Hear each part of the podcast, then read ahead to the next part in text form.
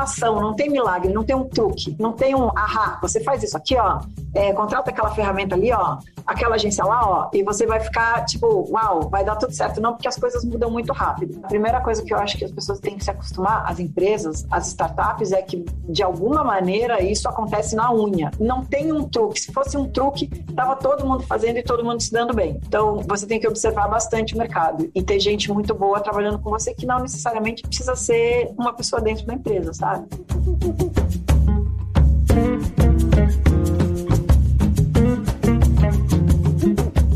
Bem-vindos e bem-vindas a mais um episódio do Canary Cast. Eu sou Bel Galera, sócio do Canary, e como meu sócio e co-host Marcos Toledo já adiantou na abertura dessa temporada, eu e ele a gente vai se dividir nas conversas por aqui. Nossos convidados sempre são muito especiais, a gente vai falar com founders de startups um pouco mais maduras, que já são relevantes em suas respectivas indústrias. E hoje eu tô aqui com Daniel Yuniski, fundador e CEO da Salve, que já foi muito bem representada no Canary Cast por Julia Petit e Márcia Neto, uh, cofundadoras do Dani, no episódio de abril de 2021. Você já escutou um trechinho desse episódio agora há pouco e outros trechos virão ao longo do nosso papo por aqui. Dani, é um super prazer ter você com a gente. Obrigada por ter aceito o convite. Imagina, fico super feliz de poder estar conversando com vocês.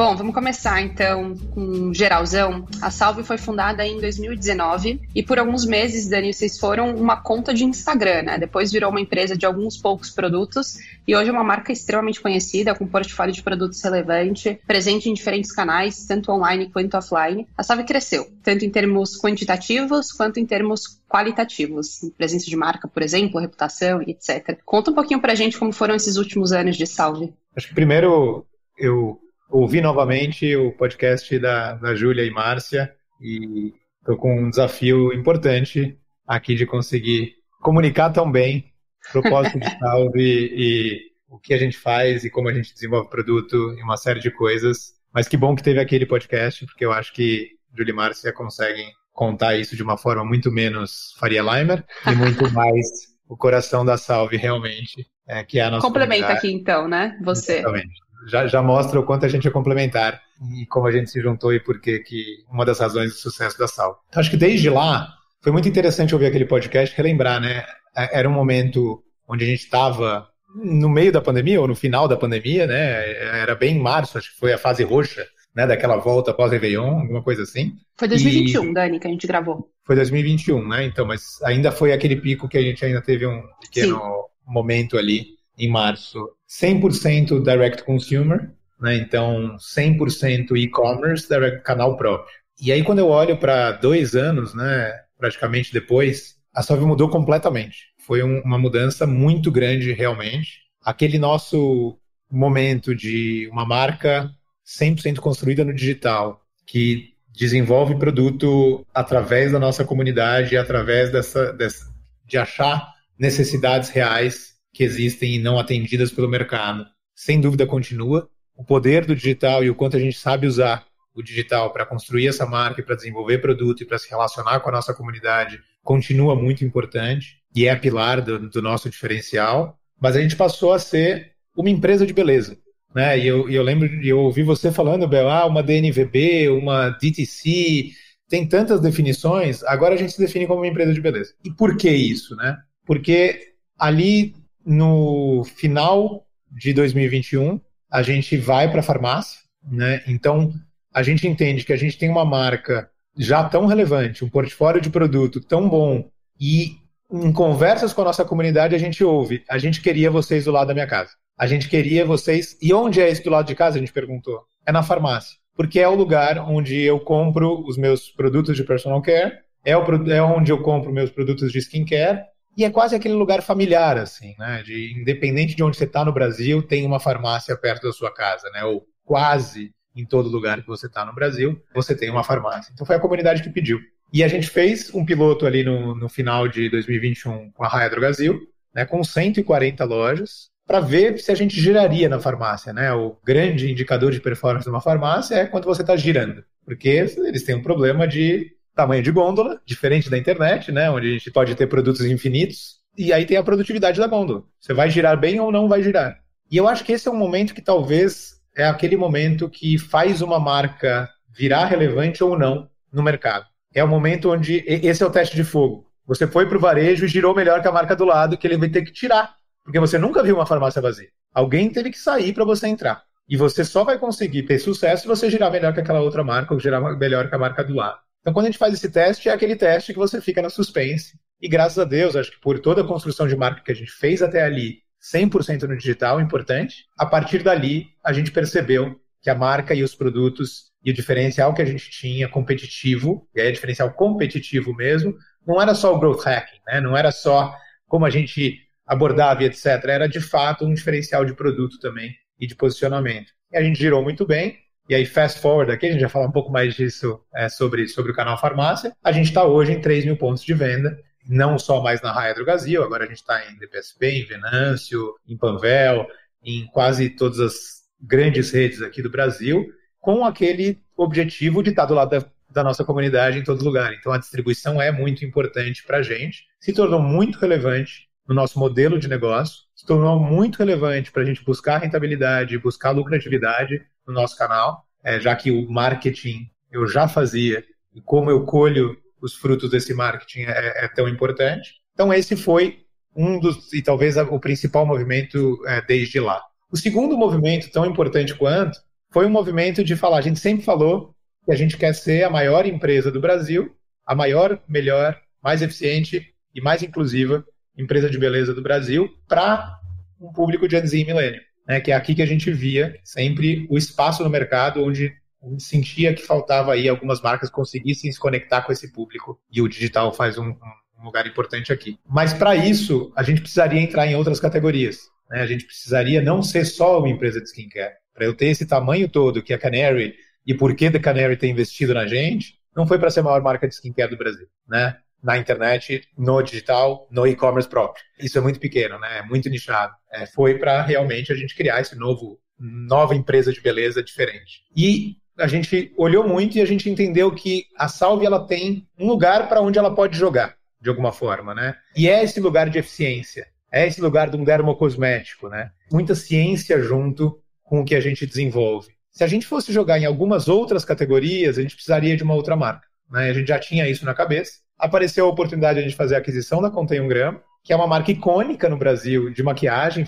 Acho que fez um pouco do que a Salve está fazendo em skincare agora, há 20 Lá anos, atrás, né? 15 anos uma marca querida por todo mundo, a gente fez pesquisa, uma marca que todo mundo sentia falta e uma marca que traz um pouco daquela lembrança, um pouco do Y2K, assim, né? Aquela lembrança, aquela nostalgia e aquela memória afetiva que a gente percebe aí que as pessoas têm com eu lembro que minha primeira maquiagem foi contém um grama e eu lembro qual shopping eu comprei, sabe? Então acho que eu posso falar um pouco com todo mundo que está ouvindo que provavelmente vai lembrar de qual era o quiosque ou qual era a loja da Conteograma perto de casa e qual foi o primeiro produto que comprou de lá. Uma marca com 65% de brand awareness, que realmente fez com que a gente saísse um pouco na frente, é, num sentido de começar um novo negócio, uma nova categoria, uma nova marca. Mas aí isso é janeiro que a gente relançou, e aí estamos aqui descobrindo quais são os caminhos de crescimento. É muito gostoso estar de novo nesse lugar de quase folha em branco, fazendo tudo de novo.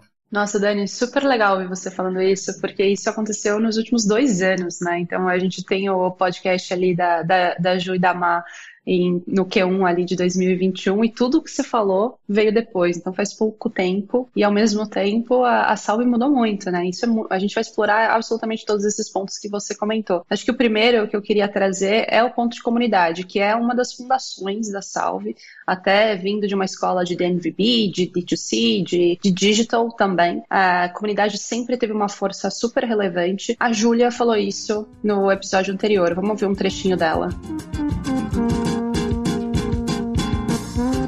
Tem toda a parte de comunidade e da gente atender as necessidades da comunidade, mas tem tempo isso. É uma comunidade que quer agora, é uma comunidade digital, não é daqui três anos, não é daqui quatro anos. Então você precisa servir essa necessidade imediatamente. Então a gente consegue fazer um produto de uma maneira muito mais rápida do que o mercado consegue fazer.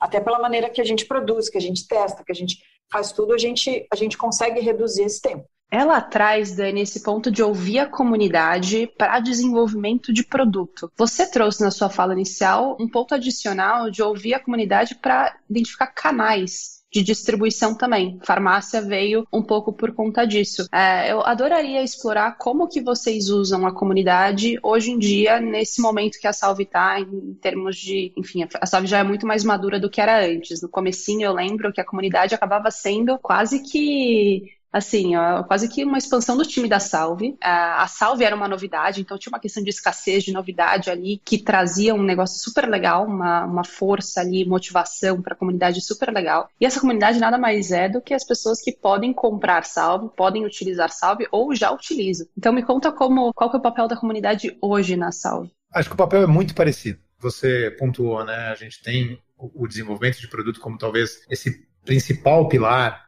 mas a gente conversa com a comunidade para tudo. Acho que Júlia deu esse exemplo de como a gente reage a uma pandemia como marca, né? Como que a gente reage a algumas questões sociais que estão acontecendo. Então a gente tem uma coisa que é por que não perguntar? Sabe aquelas reuniões eternas às vezes que a gente tem e que a gente tem uma opinião e o outro tem uma opinião e o outro tem uma opinião e de repente a gente se olha aqui e fala assim, por que, que a gente está discutindo isso? Por que, que a gente não pergunta para a nossa comunidade? Até em mídia. Onde eu faço mídia, onde eu não faço, onde você compra, onde você deixa de comprar pouco do, do que a, a indústria chama de CMI, né, de, dessa inteligência com o consumidor.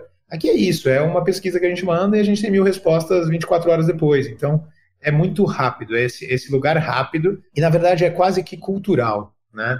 E não é fácil de manter. Acho que isso é, é, é relevante, né? Tem alguns momentos que você vai se tornando um, uma organização maior, um time maior, mais processos, mais desafios. Agora né, tem tem B2B, tem B2C, tem 3 mil pontos de venda, tem supply. É uma engrenagem muito complicada e é muito fácil você se distanciar do seu propósito inicial. É muito fácil você se distanciar de o que você fazia bem e, e parecer que aquilo não é mais tão relevante. Mas aqui a gente realmente tenta repetir isso o tempo inteiro. Ou seja, quando a gente não está fazendo collab, ou deixou algumas semanas sem collab assim, fala assim, gente, por que, que a gente não faz collab assim? Por que, que a gente não conversa sobre isso com os nossos consumidores?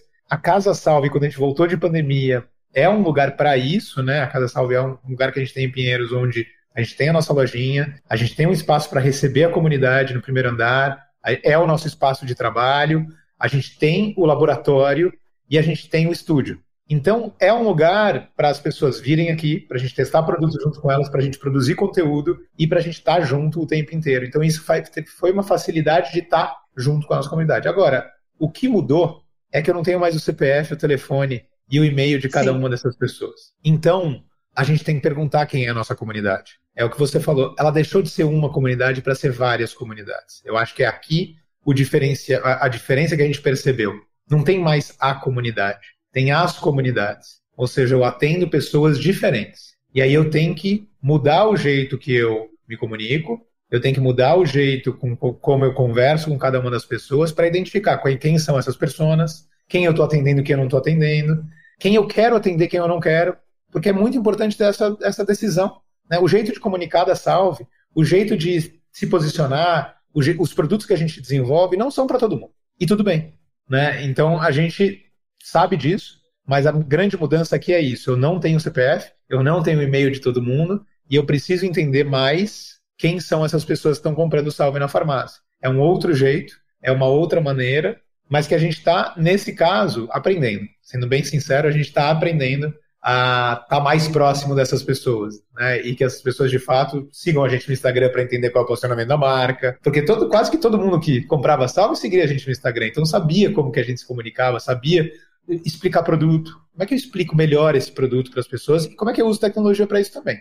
Né? Acho importante. Legal. E só, acho que uma, uma coisa legal de você contar, Dani, até tangibilizando esse valor da comunidade para a construção de, de portfólio de produtos especificamente, é o caso do antiatrito, né? A, a Sabe começou como skincare 100% focada no rosto e o case do antiatrito que é aplicado nas coxas é um case super legal que foi trazido pela comunidade, até onde eu me lembro, não? Esse case, acho que para mim é um dos maiores jeitos de explicar a Salve como a gente usa a nossa comunidade, mas mais do que isso também, como o nosso time é o espelho da nossa comunidade, como a gente é um dos nossos valores. Né? Então, a gente já tinha ouvido falar isso em Collab, mas quem teve esse trigger, esse spark aqui de falar por que, que a gente não desenvolve, foi uma pessoa do time interno. Foi uma pessoa aqui dentro, uma pessoa que tinha atrito entre as coxas e que falou: existe um problema aqui, eu tenho coxas maiores, essas coxas elas causam atrito ao longo do meu dia. E aí a gente fez collab e viu que a nossa comunidade tinha muita gente com essa mesma dor. As pessoas passavam azeite, passavam talco, passavam tudo, não tinha um produto para isso. E aquilo deixava a pele manchada. Né? Não é só uma questão da dor ali. Né? Então, quando a gente entende essa necessidade, mas você vê a importância da diversidade interna, né? aqui dentro, ouvindo a comunidade interna, que a gente fez faz collab também a partir disso, né, da gente ter algumas loucurinhas que a gente fala, vamos pensar aqui dentro e validar com a comunidade externa e vice-versa. A gente teve esse momento de criar um produto que virou um dos grandes produtos para a gente, um dos heroes, realmente, produto que gira muito bem na farmácia, muito fácil de explicar, porque a necessidade estava ali, a dor estava ali e que loucura, né? Por que, que a indústria não criou até agora um produto, uma indústria aí de quase centenária? Porque talvez não estivesse ouvindo né? Talvez não estivesse ouvindo esse público, né? É um produto que funciona muito para atleta também? Sim, mas não foi o jeito que a gente comunicou, porque a verdade é que surgiu de uma necessidade de corpos mais gordos que tem um problema de atrito e de mancha. E aí é um sucesso, já criamos uma versão maior dele, porque as pessoas falam, eu preciso usar todo dia, aí você tem os cases de quantas pessoas mandam e-mail para a gente, a gente tem um canal no Slack que chama Pra Parede, que é um pouco das coisas que a comunidade está falando, assim, falando, gente, eu não usava uma sainha há 10 anos. Eu, na praia, eu tinha um problema na praia e eu não, eu não ia para a praia não sei quanto tempo. Então, como um produto desse pode também mudar a vida das pessoas. O que eu acho que é mais importante, até do ponto de vista de lançamento, sim, a gente consegue. A gente consegue lançar praticamente um produto por mês. Mas falando em escalabilidade, né? Até quando? Qual é o tamanho da salva? Então, até quando a gente vai lançar produto? Quantos produtos são? Qual é o tamanho de SKUs que a Salve tem? Como empresa, qual é o número de SKUs? Isso é uma coisa que a gente conversa bastante já para a gente entender qual é o número dela. Ela não é infinita, entendeu? Ela não vai ser uma empresa, acho que de mil SKUs da Salve, não vai acontecer isso. Então, o que a gente faz hoje em dia é muito. Sim, a gente é uma marca que lança muito, mas sim, a gente é uma marca que cresce muito e a gente está tá fazendo experimentos novos. Mas pode até explicar isso melhor. Assim, e se não tem o lançamento? A Salve tem que crescer do mesmo jeito. A Júlia trouxe agora uma outra frase, mais ou menos sobre lançamento e construção de portfólio, e até tocando no, no exemplo do antiatrito que você comentou, Dari, a Salve né, começou bem focada no rosto, depois foi abraçando o corpo inteiro, então hoje tem hidratação, proteção e o antiatrito, como você mencionou. Mas se você entrar no site da Salve hoje, vai ter um portfólio completo de opções para diferentes tratamentos, diferentes tipos de pele, que, enfim, é, uma, é a construção de uma empresa de beleza, como você comentou. Adoraria entender um pouco melhor como funciona a construção de portfólio. Você comentou sobre esses insights da comunidade, mas obviamente você também tem um embasamento de mercado, por exemplo, no caso do antiatrito, não tinha soluções para isso compatíveis com a qualidade que vocês desenvolveram na sala. Então, conta pra gente como funciona a estratégia de construir portfólio de produtos de vocês. Legal, é uma coisa que a gente conversou muito nos últimos tempos, inclusive, é, com essa mudança para farma, com a Salve agora uma presença maior, com mais consumidores. Né? Então, basicamente, a gente tem três grandes pilares aqui. Né? Tem um pilar que é esse pilar da necessidade não atendida. É, então, o exemplo do antiatrito, o exemplo do protetor solar 60 que desaparece na pele negra e que é toque seco. Então a gente tem uma série de, de, produtos aí, o próprio antioxidante, o primeiro produto que a gente lançou, né, que é uma rotina inteira em um produto só e ajuda muito a a olheira que a gente via que era um problema de muita gente aqui no Brasil. Então tem aí uma série de produtos que a gente consegue ver isso claramente, né? A gente sabe, imagina que, que esse aqui é aquele lugar de eu estou fazendo alguma coisa que não está sendo atendida pelo mercado. O outro é eu preciso complementar o meu portfólio para quem ama Salve. Eu quero estar na jornada com a Salve por mais tempo. Né? Então já uso produtos de limpeza da, da, da Salve porque pô, é o único sabonete que limpa o meu rosto sem repuxar e ainda assim controla a oleosidade. Já uso o, o nosso antioxidante, mas eu queria um protetor solar, por exemplo, toque seco, que foi uma coisa que a gente lançou aí esse ano. Né? Porque minha pele é oleosa e o protetor solar da Salve tem um toque que não é exatamente o toque que eu gosto, que é um toque mais hidratante. Legal. A gente ouviu isso da comunidade.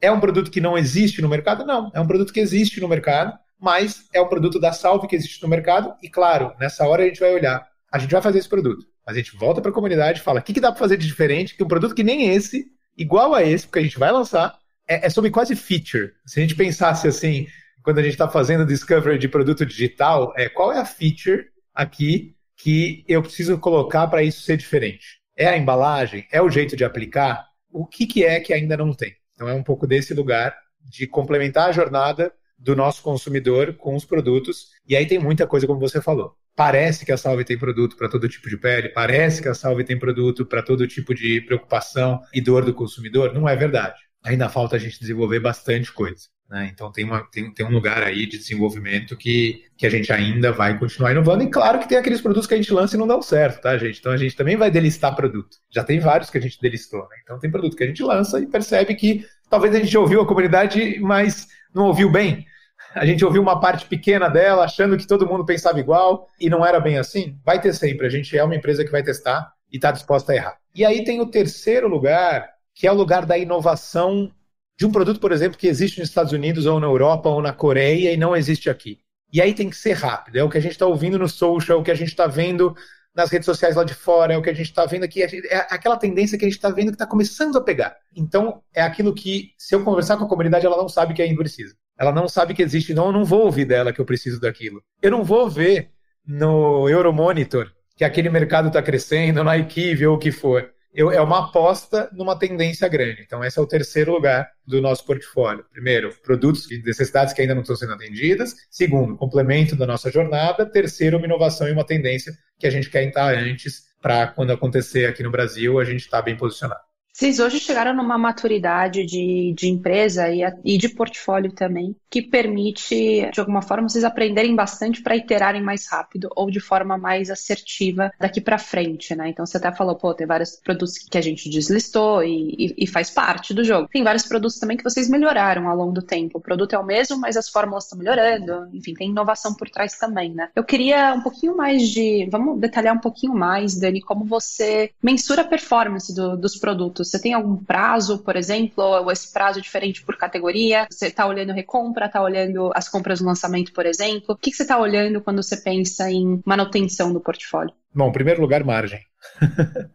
então, não é primeiro. Boa resposta. Mas, sem dúvida, margem é um lugar muito relevante. Esse produto está gerando margem, a compra dele é lucrativa para a Salve, a gente consegue fazer com que ele escale de uma maneira é, relevante e a gente consiga, portanto, criar novos produtos e criar novas jornadas e uma série de outras coisas. Agora, olhando para os indicadores de, de performance do produto, a partir daí, esse produto vendeu bastante. A gente era muito assim. Ele, ele vendeu bastante no lançamento, a gente meio que já sabia que ele ia ser um hero. Deixou de ser assim, mudou um pouco o modelo. É importante o, o lançamento dele, é, é uma proxy da, do sucesso dele? Também é. Mas hoje a gente está aprendendo muito a que existem muitas maneiras de se vender um produto e de contar a história desse produto. A gente lançou ontem um renovador corporal, né, com a RAD 10%, quer dizer, é um produto hidratante e de tratamento corporal que não existe muito no Brasil, é, né, é o que faz um pouco de skincare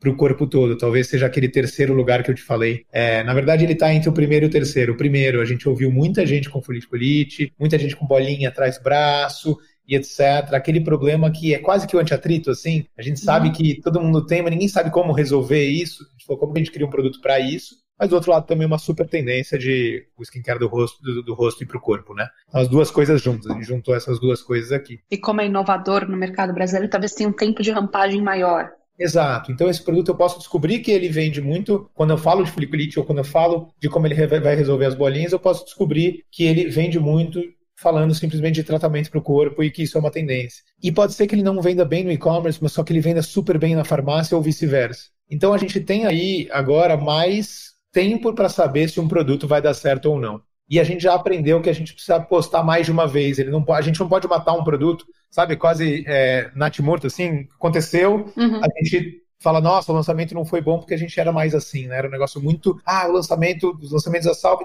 não, agora a gente, tem, a gente entende que tem maneiras diferentes e que tem produtos que a gente achava que a gente ia delistar e que de repente, de repente a gente encontrou um jeito de vender esse produto que ele virou um dos nossos heroes. Mas os indicadores são esses, assim, além da venda do, do além da margem, venda do, é o quanto que ele está vendendo versus o também agora, o quanto de espaço eu tenho na gôndola. Ou seja, tem algum produto que eu vou substituir aquele outro produto e que ele vai girar mais? Ou eu consigo com essa linha aumentar o meu tamanho de gôndola, né? Eu consigo então lançar alguma coisa que em vez de ter quatro prateleiras eu vou ter cinco. Então tem um pouco dessa discussão de produtividade do canal, mas tem coisas que a gente também só faz em e-commerce, por exemplo. Né? Então tem produtos exclusivos para e-commerce que a gente testa no e-commerce, entende como vai, entende como é recebido e aí sim leva para a farma para não ter o risco de não girar em farma. Então é, é, é isso, sim. Hoje tem uma série de indicadores muito mais complexos, mas muito mais interessante, muito mais chance de sucesso, sabe? Muitos data points, né? Isso é super legal. Tenho certeza que se a gente falar daqui a dois anos, uh, isso tudo vai, vai ser ainda mais complexo. Isso é super legal.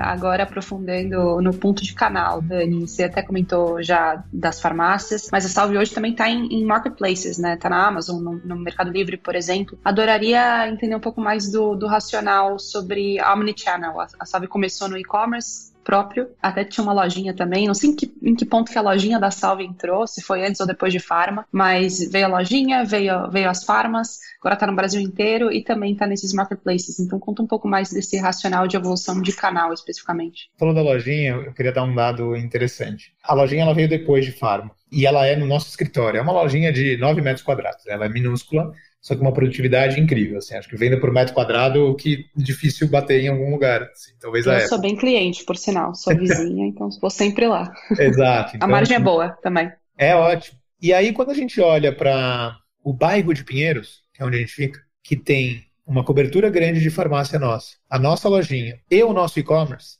a gente cresceu cinco vezes em dois anos. Que legal. Toda a tese da Salve hoje é baseada numa questão de localização de qual é o potencial dessa marca e desse portfólio quando de fato eu tenho o physical availability, né? A, a, a, realmente eu estou nos lugares onde as pessoas compram ou eu estou nos lugares onde elas estão passando e vem e fala, ah, lembrei. Não necessariamente a pessoa ela tem toda a, a decisão de entrar no site, fazer um cadastro, escolher o produto e esperar alguns dias para esse produto ser recebido, né? Assim, ela às vezes vai decidir ali no, no, no ponto de venda. E de novo a gente volta para a comunidade. O que é mais confortável para a comunidade? O que é mais confortável para as pessoas? Comprar na Salve, e aí vai ser para um grupo de pessoas que são aqueles que gostam muito da Salve, que vão comprar mais produtos, que vão querer o nosso mimo, que vão querer receber aquela caixa e se sentir realmente uma pessoa presenteada ali, que vai ter algum cupom de cashback de alguma coisa que a gente fez. Tem uma série de coisas que fazem ela querer comprar na Salve. Mas tem um outro grupo de pessoas que quer um produto específico. Vamos falar do antiatrito, como você falou. Gostei, vi a campanha, quero o antiatrito. Que talvez para ela seja mais fácil. Ela vai hoje na farmácia, porque já era o dia dela ir na farmácia, e de fazer uma cesta, e ela vai pegar o antiatrito e colocar dentro dessa cesta dela ou ela vai no Mercado Livre e vai receber aquilo no mesmo dia, eu não tenho como competir em logística com o Mercado Livre. Então, o que aconteceu para a gente é, a gente quer estar onde o nosso consumidor quer comprar salve. Eu não quero eu decidir onde o consumidor tem que comprar salve. Então, a, a história do Direct Consumer Only aqui, né, só Direct Consumer, é uma história de a gente ter a prepotência de querer decidir onde o consumidor tem que comprar a gente. Claro, existia aí uma falácia e é importante falar isso para todo mundo que está ouvindo, que direct consumer era mais barato, que a gente ia tirar os intermediários do, do, do sistema e isso significaria melhor margem para quem estava fazendo, preços melhores para o consumidor, mais conveniência, mais dados e uma série de coisas.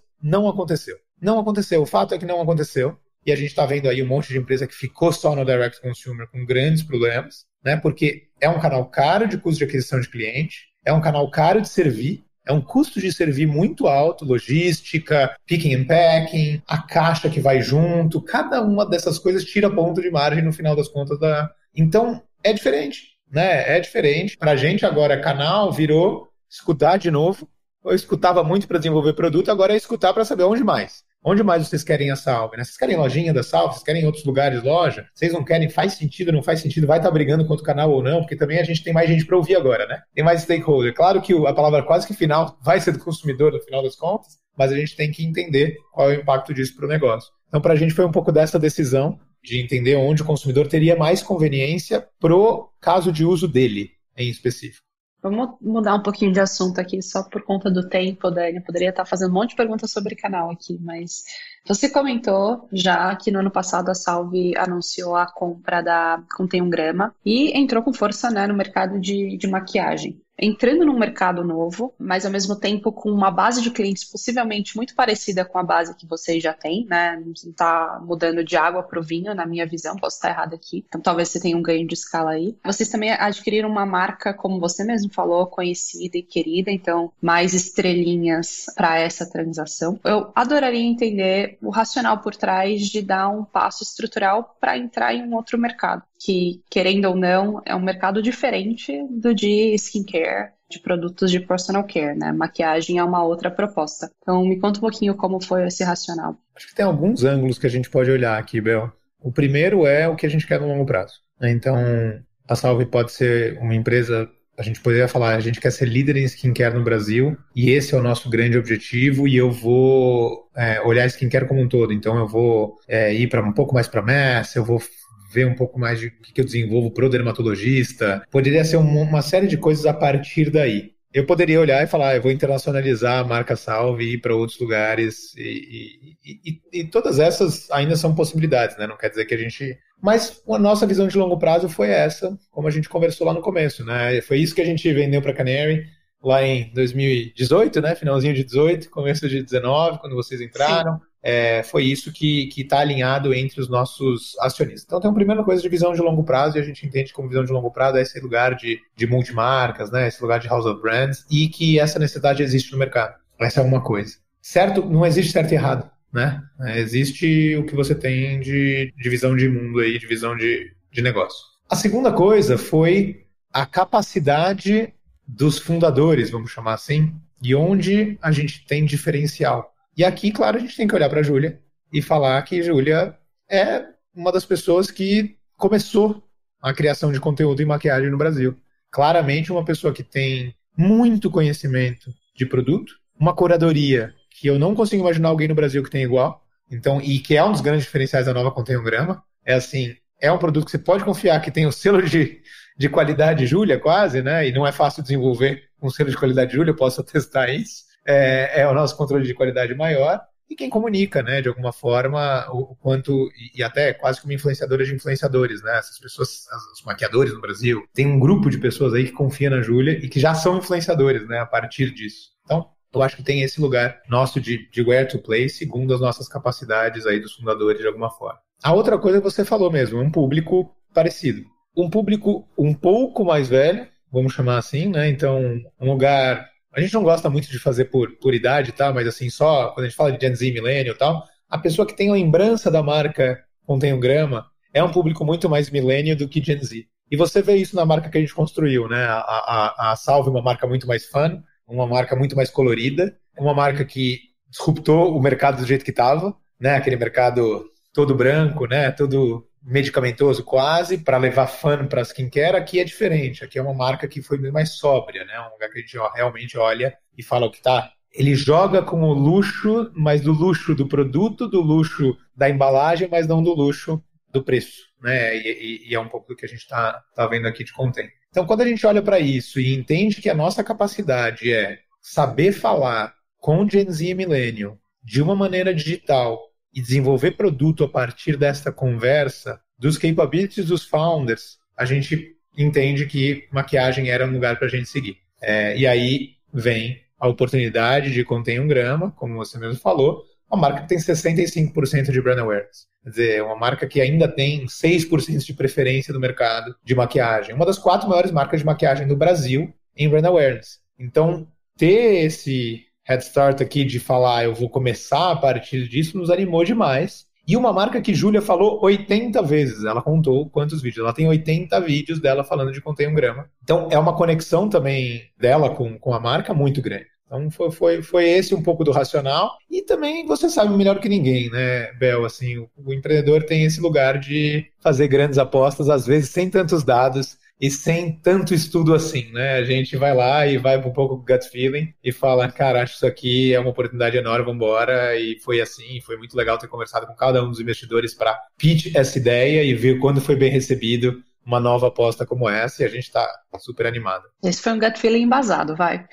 bem é, embasado. Bem mais embasado que talvez vários que eu já tomei na vida, mas ainda assim embasar. É, é, aquele embasamento que eu falo, é muito planejamento estratégico e pouca sola de sapato, assim. Agora a gente realmente está no mercado, está entendendo como que é, como que é perfumaria, como o canal de distribuição é diferente, como é difícil fazer gestão de tanta SKU. Então a gente, assim, é aquele gut feeling embasado, mas com, com viés de, de ter o sim no final do, no final do estudo, sabe?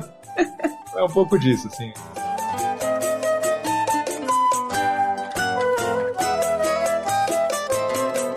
Essa experiência de marca na Salve, que eu acho que também é um ponto que não é só sobre o produto, mas o branding todos os pontos de contato, no, no tempo de entrega, que é super rápido, na caixa, quando a pessoa abre, que é parda do lado de fora e colorido, tem aquele choque de cores, assim, nossa, com uma frase bacana. Então, tem toda uma experiência que a pessoa quer postar organicamente lá pra gente, né? É uma métrica que a gente super monitora e só cresce. A gente fala, puxa, é uma métrica que a gente fala que é dimension sobre recebidos. Que é assim, quantos que tem ali com a hashtag recebidos pagos. Então as pessoas se sentem quase um influencer ali. Então a gente acredita muito na experiência do usuário voltando como boca a boca, como stories recebido, como tudo ali. Então, é, a experiência é maior do que o produto. O produto tem que ser incrível, mas a experiência de compra, de recebido, de tudo, tem que ser tão incrível quanto. A gente acabou de ouvir um trecho da, da Márcia Neto, também cofundadora da, da Salve, falando muito sobre a experiência da marca, né? Mais do que a experiência do produto sozinho. Dani, você trouxe na sua fala até da Contém um Grama muito sobre a marca, comparando até marcas da Salve, Contém um Grama. A construção de marca sempre foi muito, muito importante para vocês. E muito, é, uma parte relevante dessa construção de marca é a experiência da jornada como um todo, do, do consumidor, da consumidora com a Salve e agora com a nova Contém um Grama. Eu adoraria saber de você duas coisas. Um, como que você garante essa experiência uau hoje na Salve, dado tudo que a gente conversou em termos de agora é multicanal, você não está controlando a experiência de ponta a ponta no e-commerce apenas ou só na lojinha, você está dependendo da Raia Drogazil, por exemplo, ou da Amazon e assim por diante. Então, é, como que você garante a experiência da marca Salve e como você constrói uma experiência da nova Contém um Grama tão boa quanto a da Salve?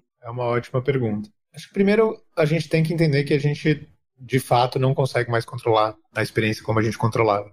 Então a gente tem que assumir isso é, de alguma forma, mas tem que se desafiar em como a gente controla o máximo possível. Né? Então, o, o, caso, por exemplo, da, da farmácia que você falou, é, primeiro é trabalhar com quem valoriza a Salve e entende a marca da Salve. Foi muito bom trabalhar com a Raia no começo, por exemplo, porque a Raia entendeu e quis ter essa marca diferente de todas as outras marcas e entendeu que precisava valorizar isso no ponto de venda também. Então a maneira que a gente está no ponto de venda é diferente de uma marca entrante. É diferente de uma marca que está lá, é um lugar de uma gôndola diferente, de um display diferente, de uma maneira que a gente realmente é, é aquela beleza do ponto de venda, do jeito que a gente explica no ponto de venda. Tem também o quanto a gente consegue usar o ponto de venda, os nossos, as nossas embalagens e etc, para trazer essa pessoa para o digital, claro. Né? E esse é um desafio que a gente vem tendo aqui. Eu não, não sei ainda de falar qual é o jeito certo de fazer. A gente ainda está é, testando algumas coisas aqui. Mas eu acho que o mais importante é cultura,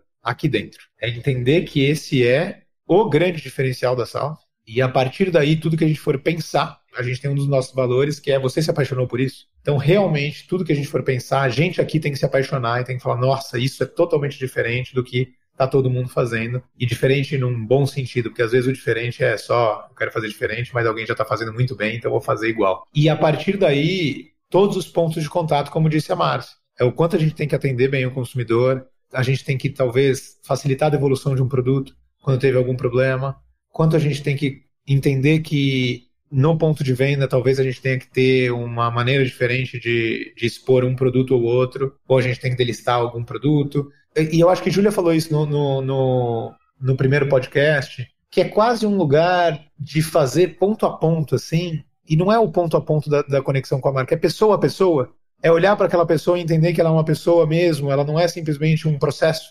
E, e, aí poder quebrar processo, porque eu entendi aquela pessoa de um jeito realmente genuíno e estou tendo uma escutativa aqui é, verdadeira. Então, como é que eu garanto? É cultura e pessoas. Então, é, é, é um pouco isso, assim.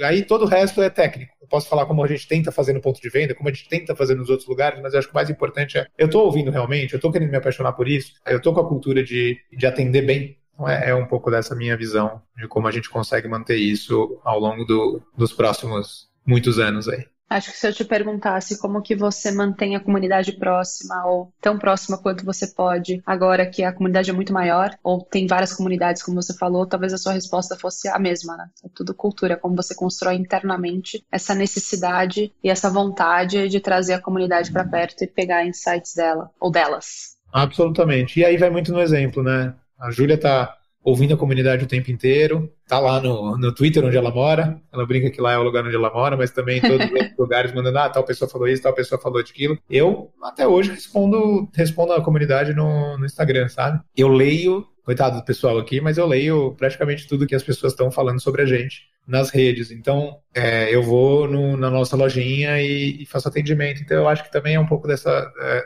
desse exemplo, e aí as lideranças nossas também têm esse mesmo, mas não é fácil porque assim já tiveram momentos onde a gente falou menos com a comunidade do que a gente deveria.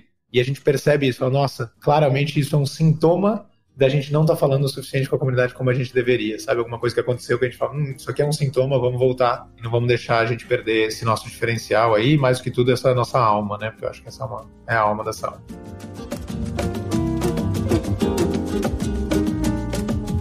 Obrigada, Dani. A gente está encerrando esse episódio do, do Canary Cast. Foi um super prazer conversar com você. Acho que a gente aqui acompanha a Salve desde que a Salve tinha um L só, que foi quando a gente investiu lá em 2018. É Depois verdade. as coisas mudaram completamente. Lembra disso? Lembro disso claro. É, então. Faz um tempinho. Então é um super prazer acompanhar de pertinho tudo que vocês vêm construindo por aí. Acho que minha última pergunta acaba sendo um pouquinho mais direta, assim. Que é, existe alguma coisa que você, Dani, um empreendedor serial, que a Salve não é definitivamente a sua primeira jornada, né? Você já teve algumas antes da Salve. Tem alguma coisa que você faria diferente ao começar uma próxima empresa? Eu acho que a principal coisa, e acho que o momento do mercado mostrou isso, é olhar para a eficiência financeira desde o início. Né? Realmente ter uma preocupação muito grande com cada linha e entender que tem muita coisa que desde o começo, se você não faz, é muito mais difícil mudar depois. Né? Então eu acho que, sem dúvida, chegar onde a gente chegou em quatro anos, a Salve fez quatro anos ontem, é, mas chegar onde a gente chegou em quatro anos, a gente não teria conseguido fazer sem é, capital de risco,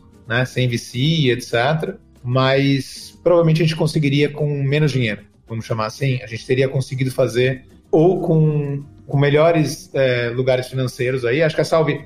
Eu, eu, já tinha outras experiências, então eu já fui assim desde o início. Acho que a Bel deve estar pensando, bom, mas você é um dos que fez isso direito, né? E acho que a Salve está aqui bem, etc. Mas ainda assim, eu acho que quando a hora que você chega nesse momento que a gente está de mercado e olha para cada linha e fala assim, não, vamos olhar para cada coisa, dá para negociar melhor essa caixa aqui que a gente está mandando, dá para negociar melhor o negócio de logística, o, o, o, algum, algum serviço de tech, vamos negociar com todo mundo, você percebe que você ganha muitos pontos. E isso só significa que você pode contratar mais gente legal, que você pode crescer melhor, você pode fazer as apostas de quando o negócio dá certo, você pode dobrar aquela mesma aposta. É realmente para a companhia ser mais longínqua e talvez crescer, inclusive, mais. Então, é, seria isso, assim, é voltar ali e estar tá com um lugar de austeridade, de alguma forma, e de frugalidade é, desde o começo. Boa. Obrigada por compartilhar, Dani. Obrigada pela participação no Canarycast. Sempre um prazer conversar aqui com você.